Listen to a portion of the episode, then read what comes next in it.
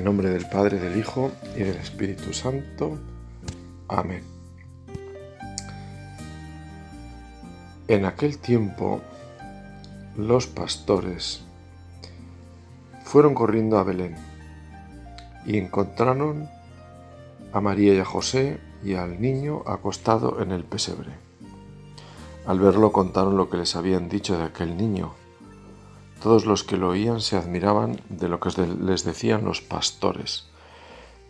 Y María conservaba todas estas cosas meditándolas en su corazón. Los pastores se volvieron dando gloria y alabanza a Dios por lo que habían visto y oído, todo como les habían dicho. Al cumplirse los ocho días, tocaba circuncidar al niño y le pusieron por nombre Jesús, como lo había llamado el ángel antes de su concepción.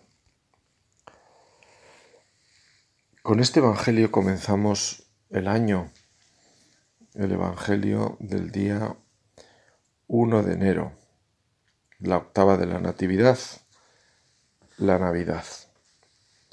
Y en esta meditación, pues vamos a considerar la Navidad, así, en sentido amplio y a la vez en sentido muy concreto, porque la Navidad es justamente esto, la Natividad, Dios que se hace hombre.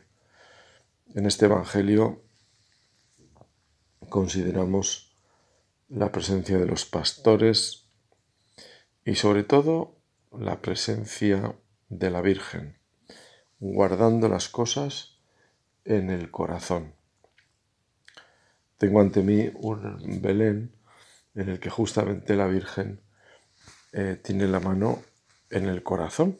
La verdad es que no me había fijado hasta ahora, pero la Virgen, como suele ocurrir en las imágenes de los Belenes, contempla al niño, ambas dos figuras, San José y la Virgen, están siempre mostrándonos cuál es el centro del Belén y también San José, me estoy fijando ahora, lleva la mano en el corazón, porque el corazón al final evidentemente es el centro de nuestros intereses, como decía Jesús también en el Evangelio, donde está tu tesoro, ahí está tu corazón.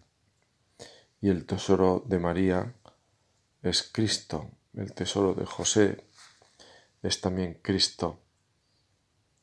¿Dónde está mi tesoro? Ojalá mi tesoro también sea Cristo Jesús.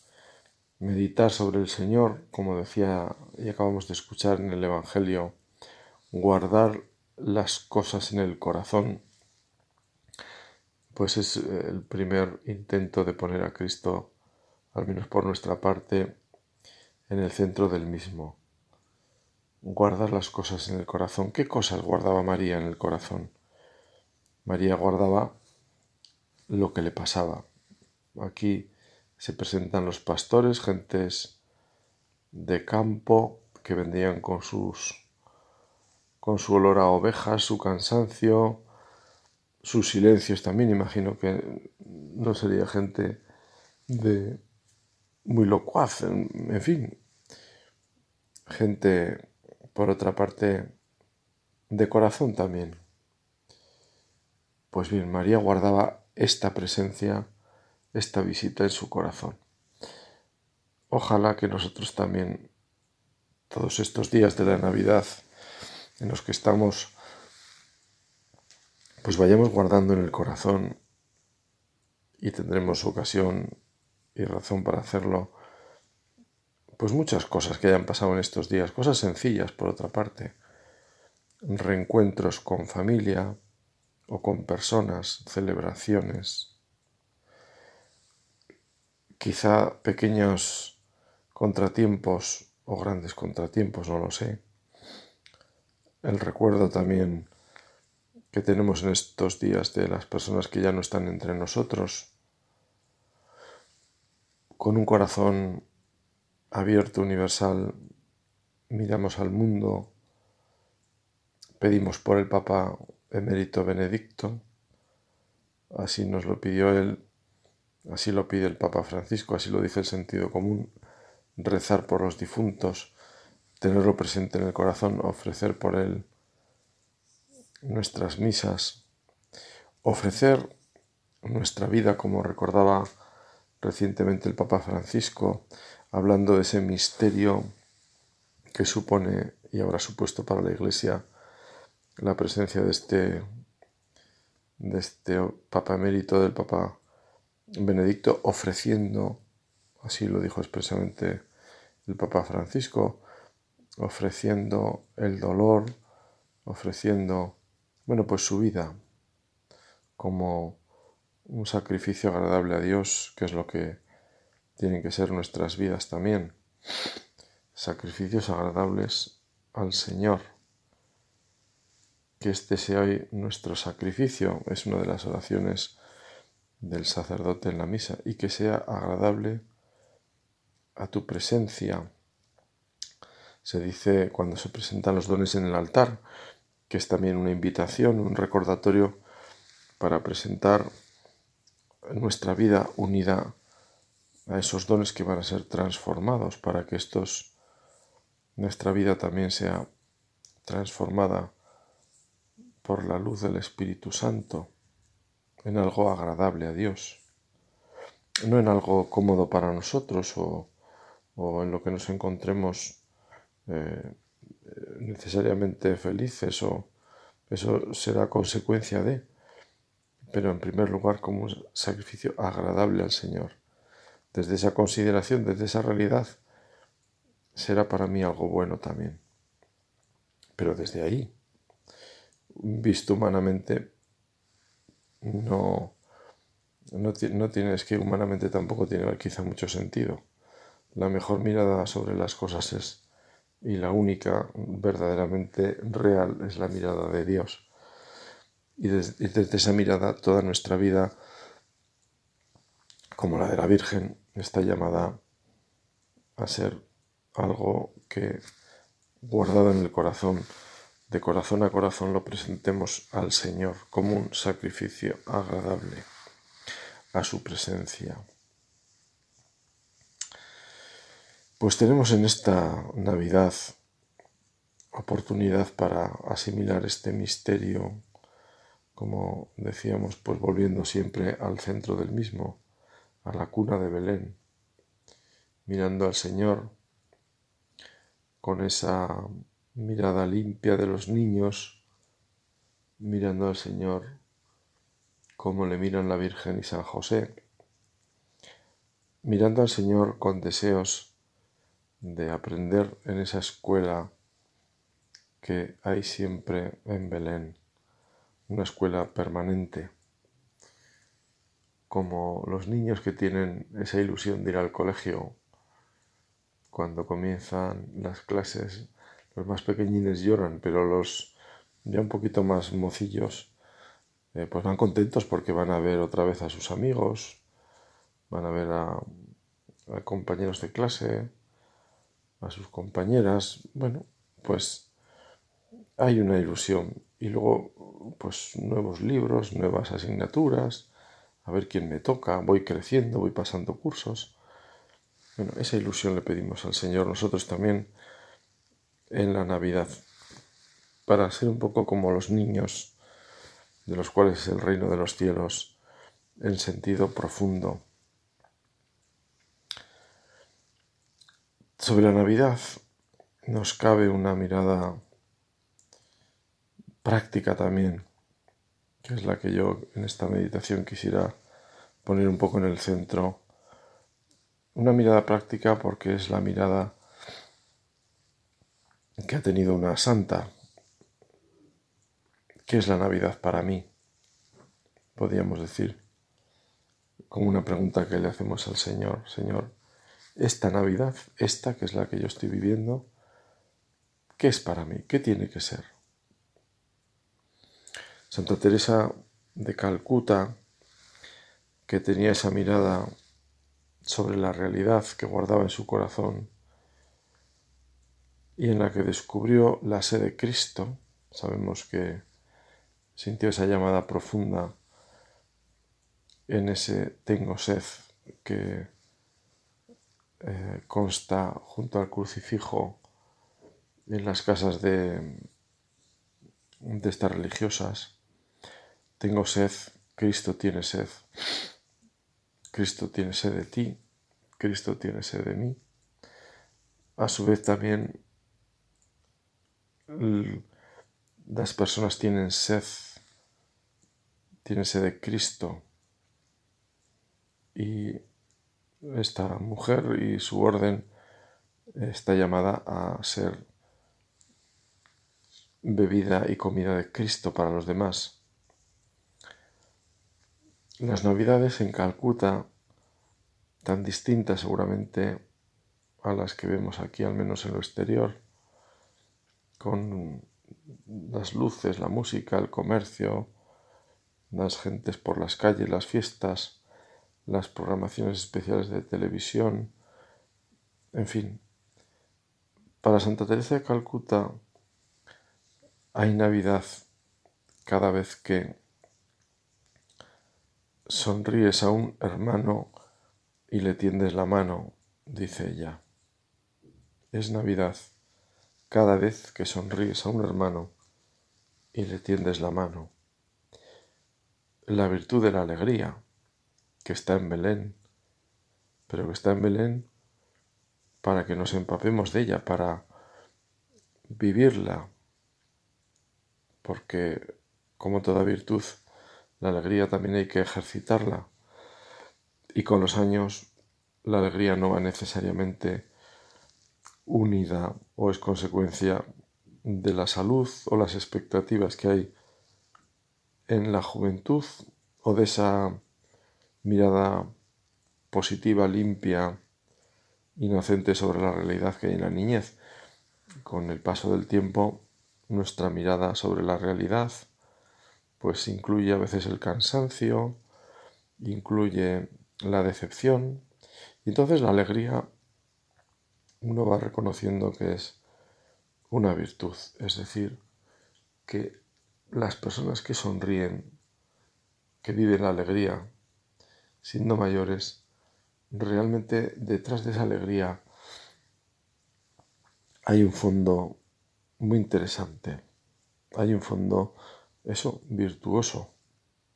Siempre me ha llamado la atención eh, cuando visito personas mayores en residencias o acudo a las mismas residencias de ancianos, que de salida los rostros que ves son rostros pues más bien serios o podemos decir con un cierto cansancio, bueno, propio y lógico también de, las limitaciones de la edad, de la enfermedad. Son personas en sillas de ruedas. Estar en una silla de ruedas horas al día, pues no es ninguna tontería. Tienen sus achaques, ese día a lo mejor les duele la cabeza o tienen problemas en un pie o les duele la espalda, en fin, yo qué sé, ¿no? Y sin embargo, cuando te acercas a ellas, eh, les prestas atención, les, te interesas por ellas, no es difícil sacarles una sonrisa. Y eso ya es virtud. Y eso ya es virtud, porque los dolores no desaparecen por la presencia de, de quien está allí, pero sonríen.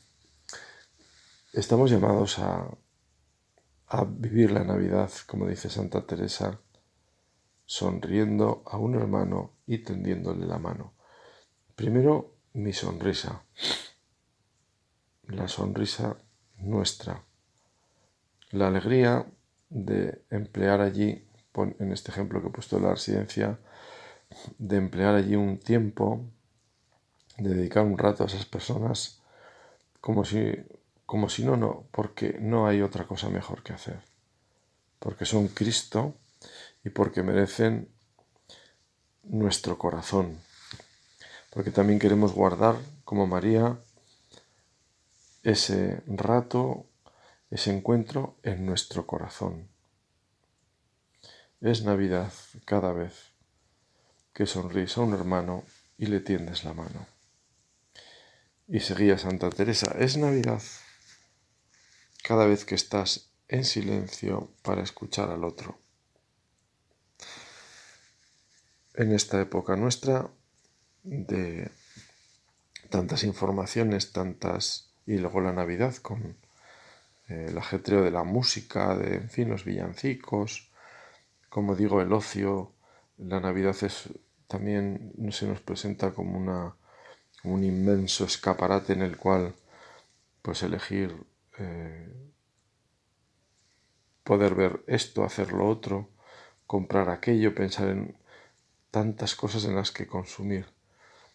La Navidad tiene que ser también silencio para escuchar a otro. La escucha es asignatura de toda la vida de aprender a escuchar.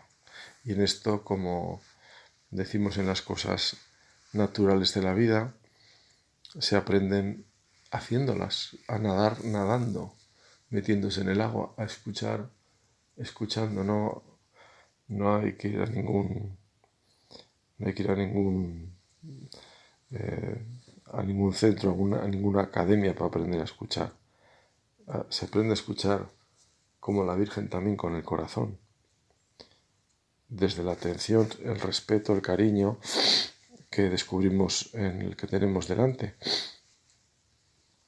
Desde ahí lo que nos diga será interesante, aunque ya sepamos lo que nos va a decir, aunque no tenga quizá sentido, porque es una persona con las facultades mentales deterioradas, aunque sea y haga falta echarle caridad porque nos van a decir cosas negativas, aprender a escuchar.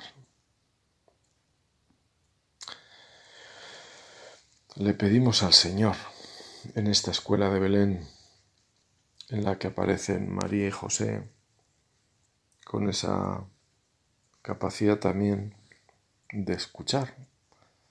Seguramente en esta visita a los pastores no, no me la imagino yo con muchas palabras.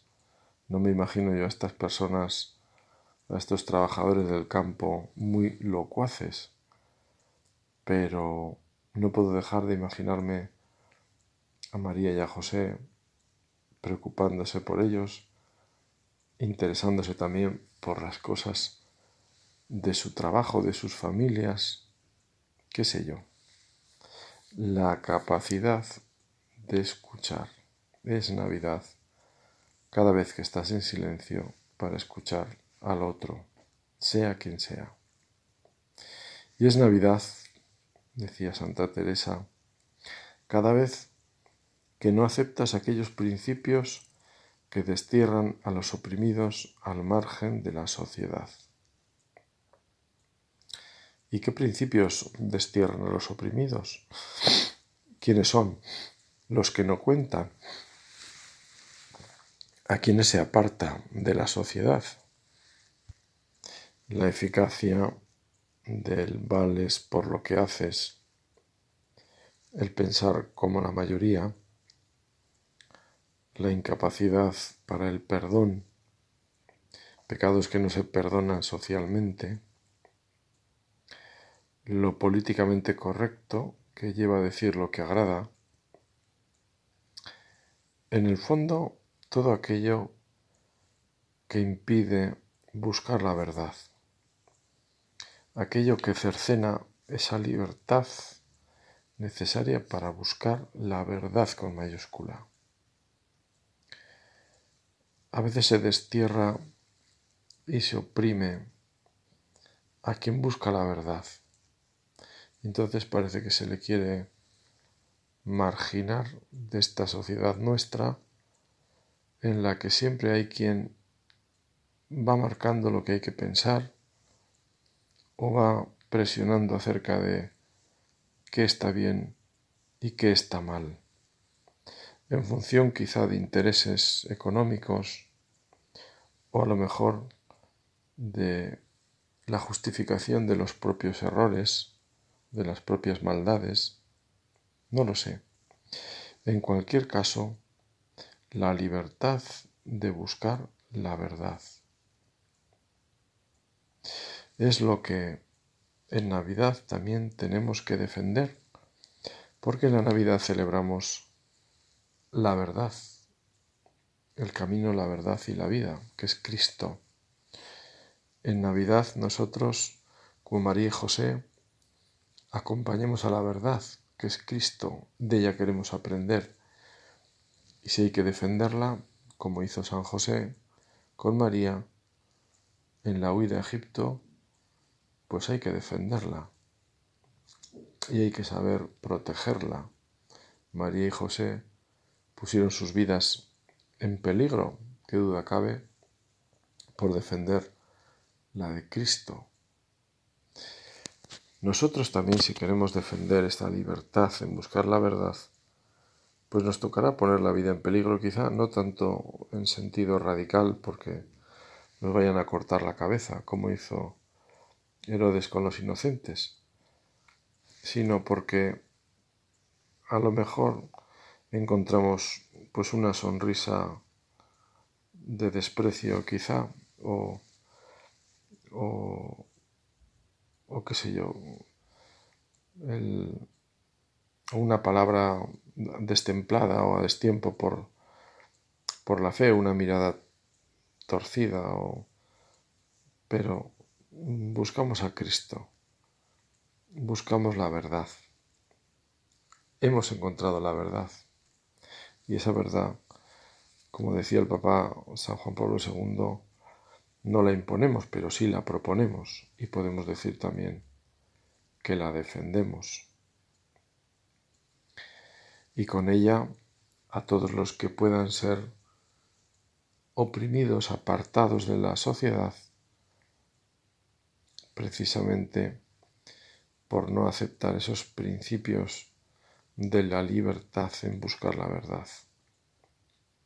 Es Navidad cada vez que no aceptas aquellos principios que destierran a los oprimidos al margen de la sociedad. Y es Navidad también cada vez que esperas con aquellos que desesperan en la pobreza física y espiritual.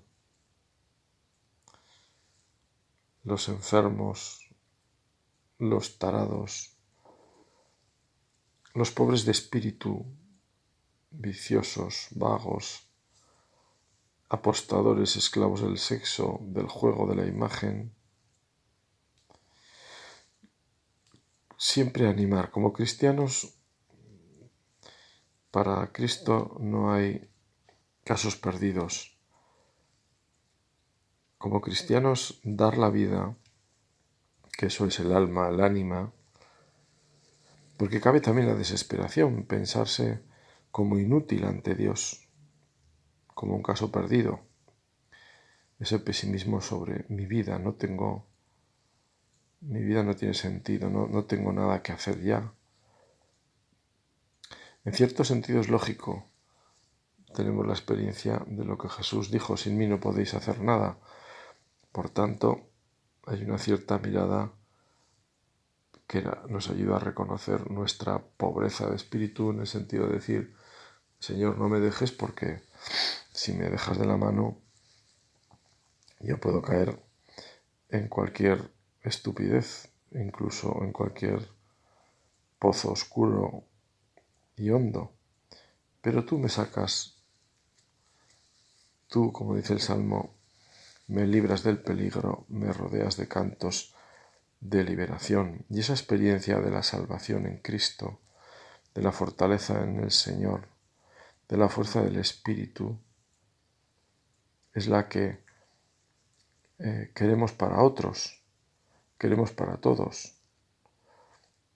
Eso nos tiene que llevar a no ver en nadie caso un caso perdido, a no desesperar de nadie, sino a esperar de aquellos que pueden desesperar por la pobreza física y la espiritual. Personas al borde o fuera de lo que llamamos la, el curso social del, de, la, de, la, vida misma, ¿no?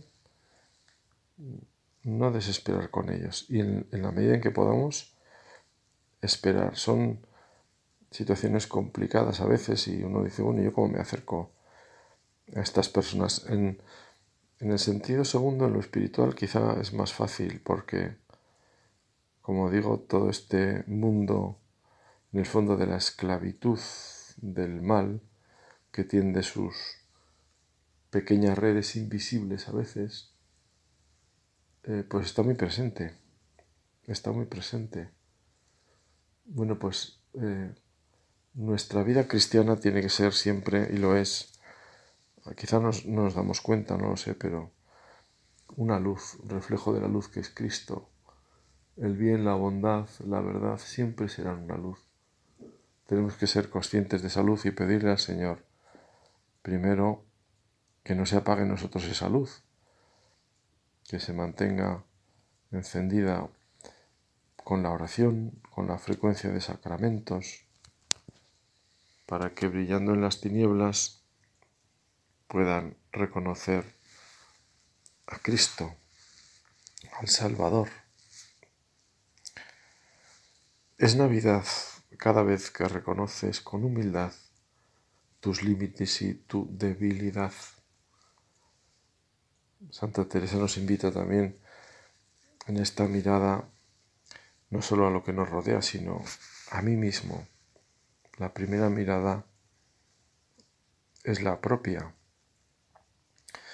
Primero nos tenemos que convertir antes de ponernos entre comillas a convertir, porque nosotros no convertimos a nadie.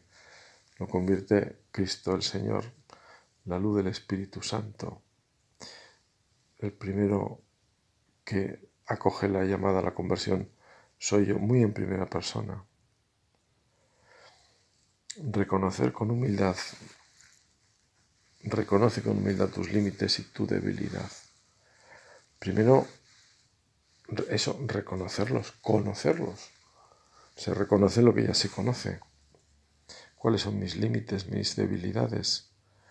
Para eso necesito esas herramientas de conocimiento como el médico que tiene que conocer algo y se aplica una lente o, un aparato que amplifique o un, o que consiga eh, ver a través de, nosotros tenemos un instrumento muy sencillo que es el examen de conciencia.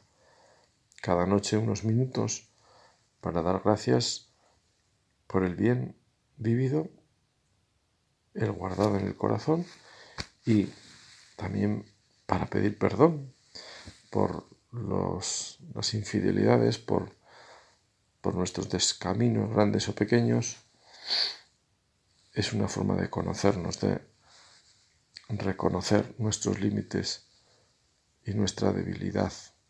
A partir de ahí, el Espíritu Santo irá haciendo en nosotros obras grandes, pero sin ese reconocimiento no, no se puede ir colocando el cimiento de esa piedra sólida, fuerte, que se apoya en la roca que es Cristo. Y terminamos, vamos terminando. Y por último decía Santa Teresa, es Navidad cada vez que permites al Señor renacer para darlo a los demás.